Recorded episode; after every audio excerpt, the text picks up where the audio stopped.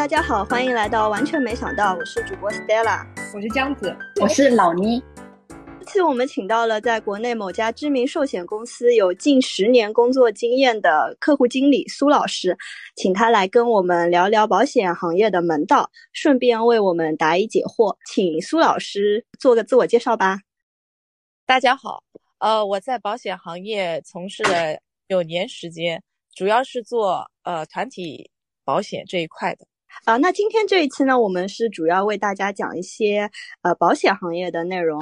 像我的话是也是有一些保险行业的相关从业经验，然后江子的话，他属于一直有在研究保险这一块。嗯，老倪的话可能了解的就比较少。那我们也作为三类人吧，跟这一期跟苏老师一起来探讨一下。嗯，那首先我想问一下苏老师啊，因为我个人的感觉啊。呃，保险在中国被污名化了很多年，呃，那你作为一个保险的从业人员，在生活中有没有过被敌对的经验？很少，因为呢，为呃，根据你说的这个问题是为什么会发生呢？就是可能呃，几十年前、十几年前，可能有一些呃年龄比较大的、文化程度比较低的一些销售人员呢，他可能。自己也不太了解这种保险条款，可能会去急于卖出这个保险产品，他又可能会误导一些客户，所以呢，风评比较差。但现在呢，我们已经呃规范化了，而且进入这个保险行业的门槛也没有那么低了，所以说现在的话，我感觉也还好。但是呢，可能会啊，因为以前的那些事情的话，可能身边的有些人，哎呀，你在做保险。就觉得哎呀，好像你又要推销，然后怎么样，可能有这种感觉。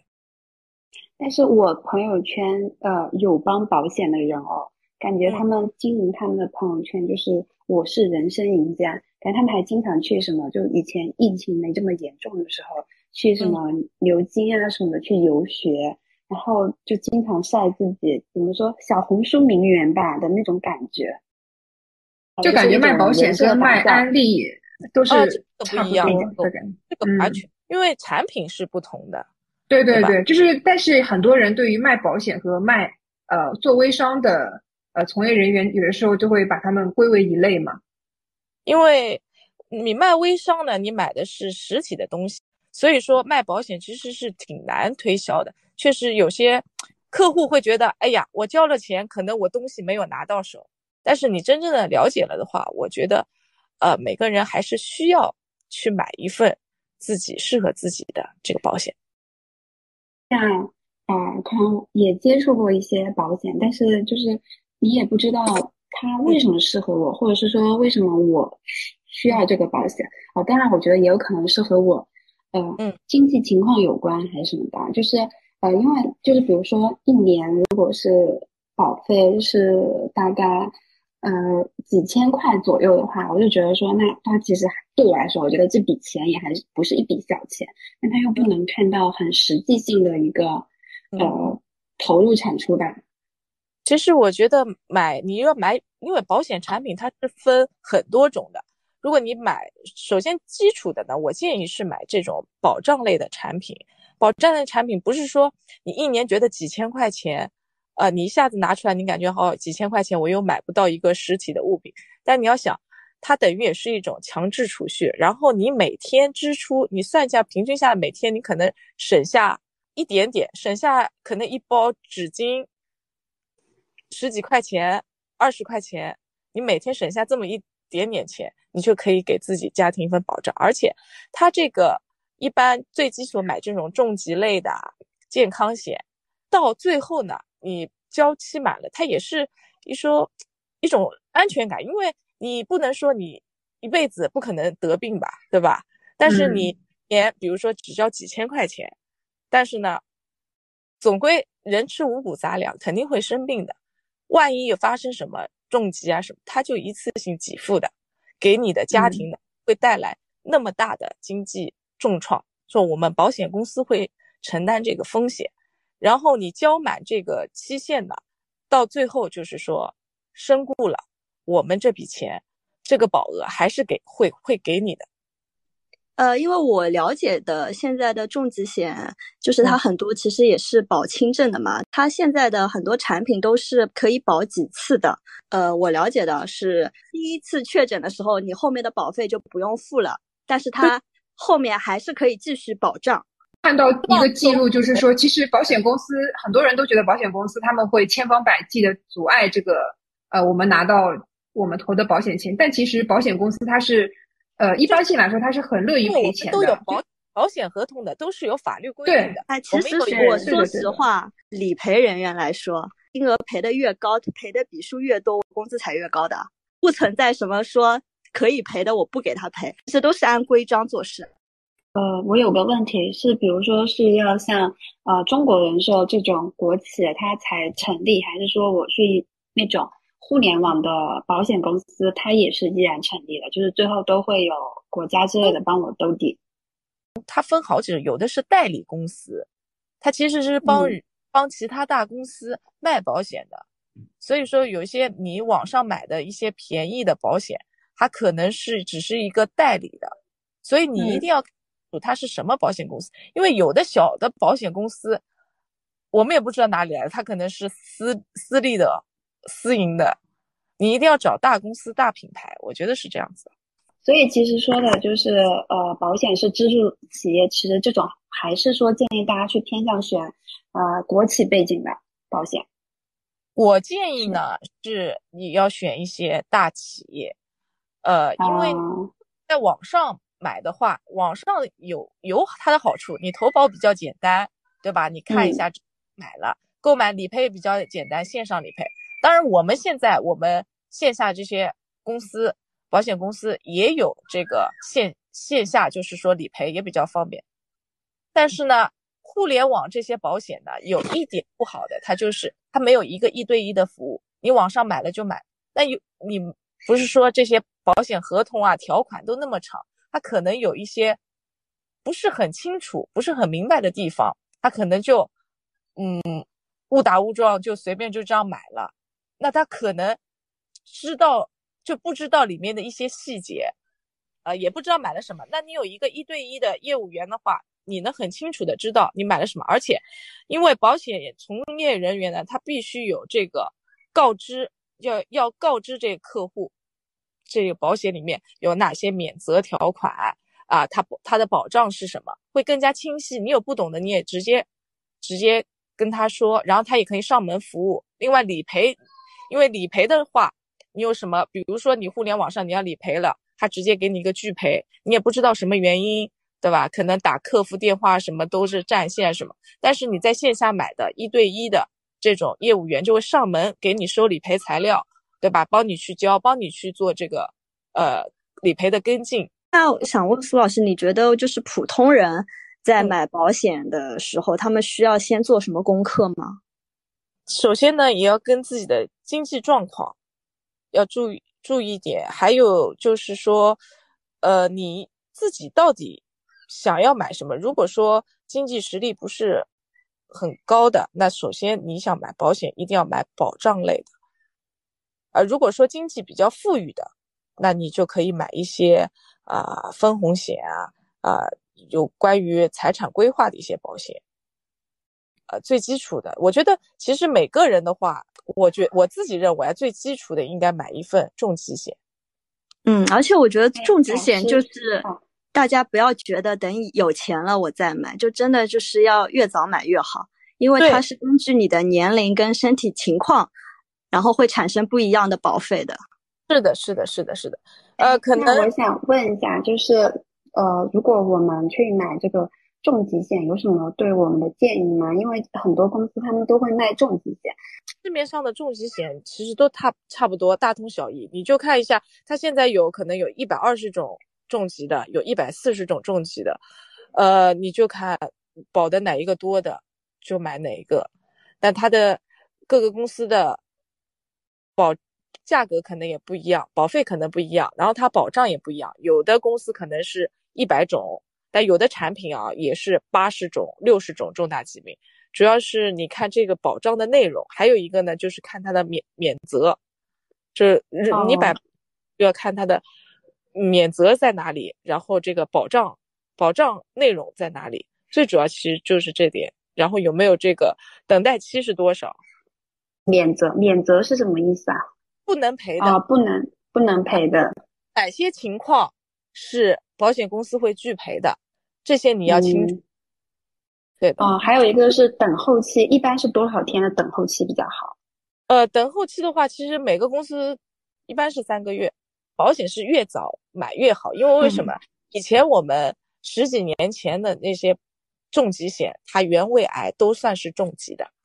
现在的话，因为都能治得好的，都算轻症。像包括这个甲状腺，甲状腺癌呢，以前都是癌症，归为这个重大疾病的。就比如说你买了五十万的保额，你一年可能付个呃几千块钱，但它只要确诊了原位癌，五十万。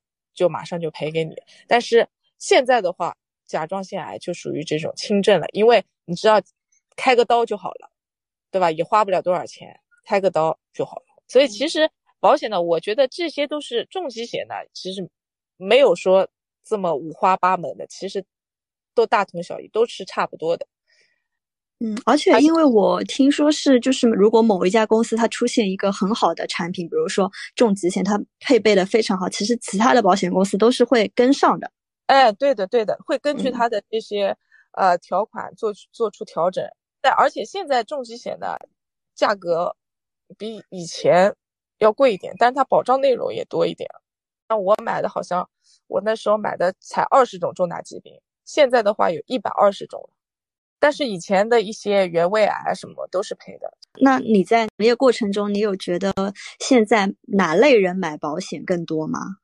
现在普遍买的都是就是中年人，我觉得中年，因为他可能现在他自己的财富积累也有一定的这种经济基础，然后呢自己有小孩子也有孙子了，就会比较。因为中国人嘛，都会比较往为自己的后代考虑，所以说这这类人群呢买保险比较多。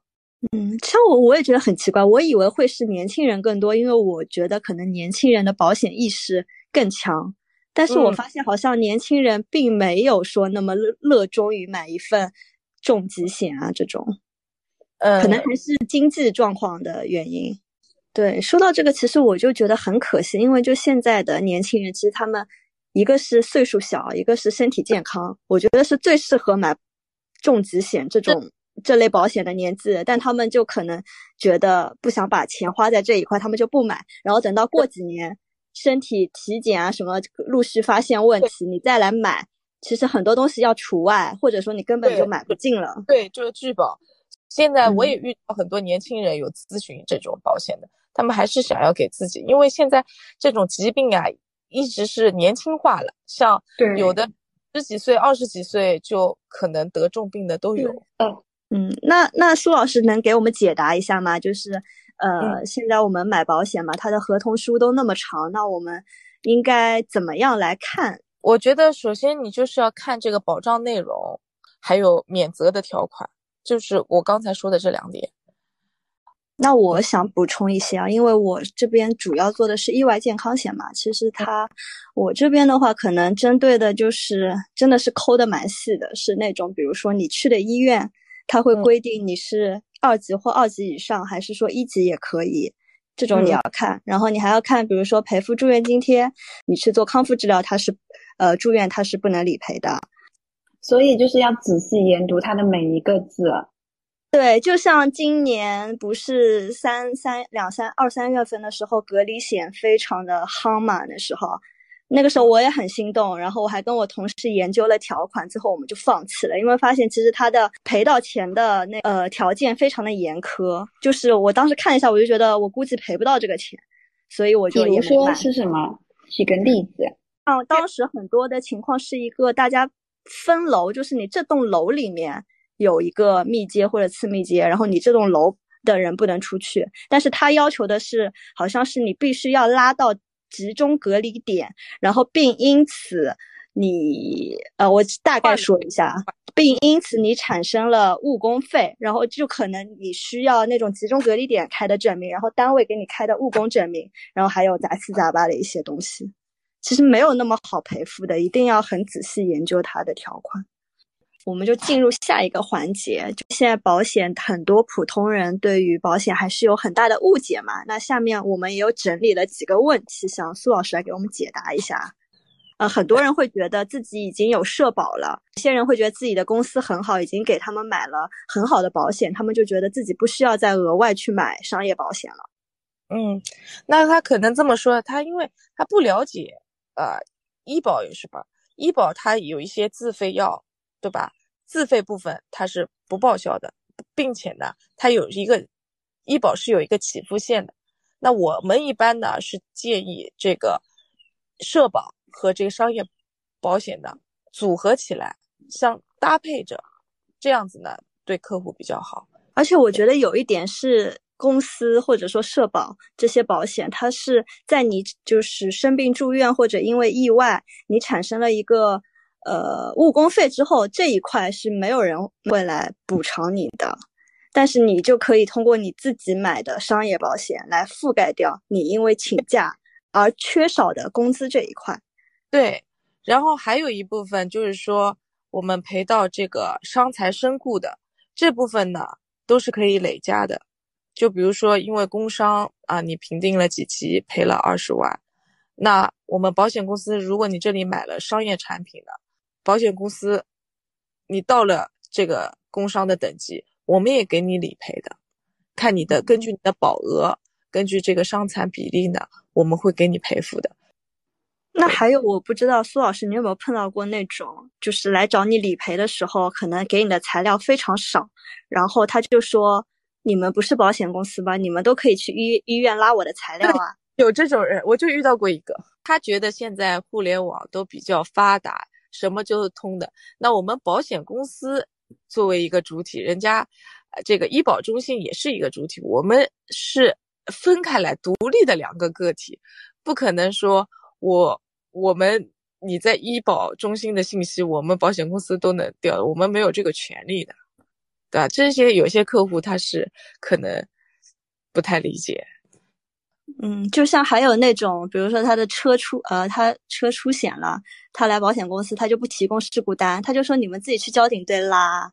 但其实保险公司都没有这种权利去交警队拉你的事故单。对对对，我们是没有权利。当然，你你如果说针对这种客户呢，你可以跟他阐明这些因素。如果说他还是比较那个，那你可以说你方便的话，我开车我再去。对吧？我们是服务好周到啊！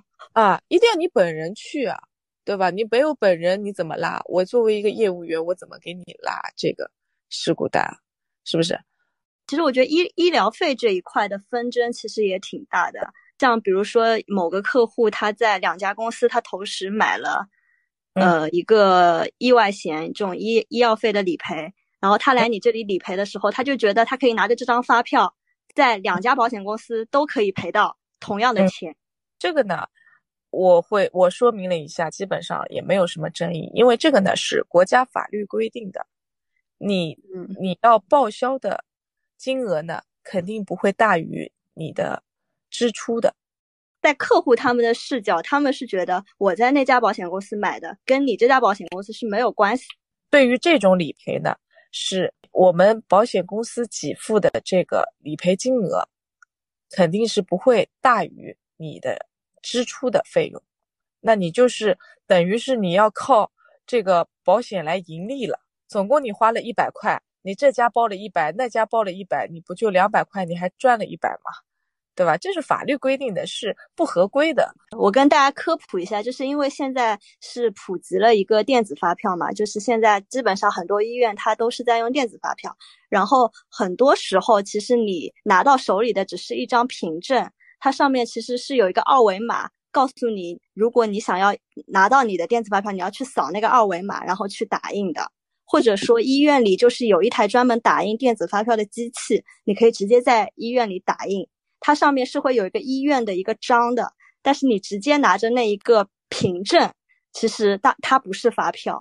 而且有一点，我觉得就是大家去看病的时候，就是千万不要跟医生说话，就是模棱两可。就因为我会碰到过那种理赔他就大概跟医生说一个大概，他可能其实是四个月月前觉得身体不舒服，他就跟医生说是半年前，然后医生就在他的病历或者出院小结上就很明确写半年，但其实他来跟你理赔的时候，他说其实我就是四个月前才不舒服，但有可能你就因为这个话你就理赔不到。对，是我我们的保险公司理赔，一切都是根据这个医院的诊断的。对，所以说你在医院里面，你一定要也要如实的说，有一些情况，呃，因为医生写的一些诊断报告，他出具的医院出具的诊断报告是会影响到你后续的理赔的。啊，那那想问一下，如果说我是作为一个，比如说一个小家庭单位的年轻人吧，就是有有伴侣、有小孩儿这样子的话，其实。嗯，因为我听 Stella 说，你还是需要为家里的支柱，呃，那个支柱去投一份保险。因为像之前不是有新闻，就是讲某个大厂的，呃，家庭支柱，对吧？他就是只家里只有他在上班，他还背负着每个月好几万的房贷，结果他猝猝死了之后，就老婆只能把房子卖了，带着小孩回老家。对啊，这种情况。就是如果你有一份保险，你保额作为一个家庭支柱来说，你保额一定要买的大一点。然后当你出什么问题之后，对家里人就是一个保障。对，不至于说去卖房子或者怎么，不至于给自己的家庭一个重大的经济重创。可能对自己，当然精神啊方面肯定是一个重创，但不至于说让经济把家里给摧毁。但我其实也能理解，就是这种事情可能。就是没有发生在你身上的时候，你就有一种侥幸心态嘛，你就想说啊，对对，我先慢点买。对对对对，对于对于我来说，每次我想要投保的关键时间点，不是在于看到别人出了事情没保到钱，而是我听到了一些，比如说我有个朋友他保到了钱，我就那时候那我就会说，那我也去买一份吧，就万一能保到钱。嗯，就这种心态还是蛮微妙的感觉。嗯，我感觉重疾险就是一般是作为。呃，保险业的客户经理都是首推的，对，每个人都要买的一个保险。哎，人人都，因为我们说这个金融行业就是有一个你自己的一个财富规划，就是一个金字塔。那最底层的就是这些保险，等你到上面一点，你有更更加富裕的钱，那你可以去把自己的财产做一个规划。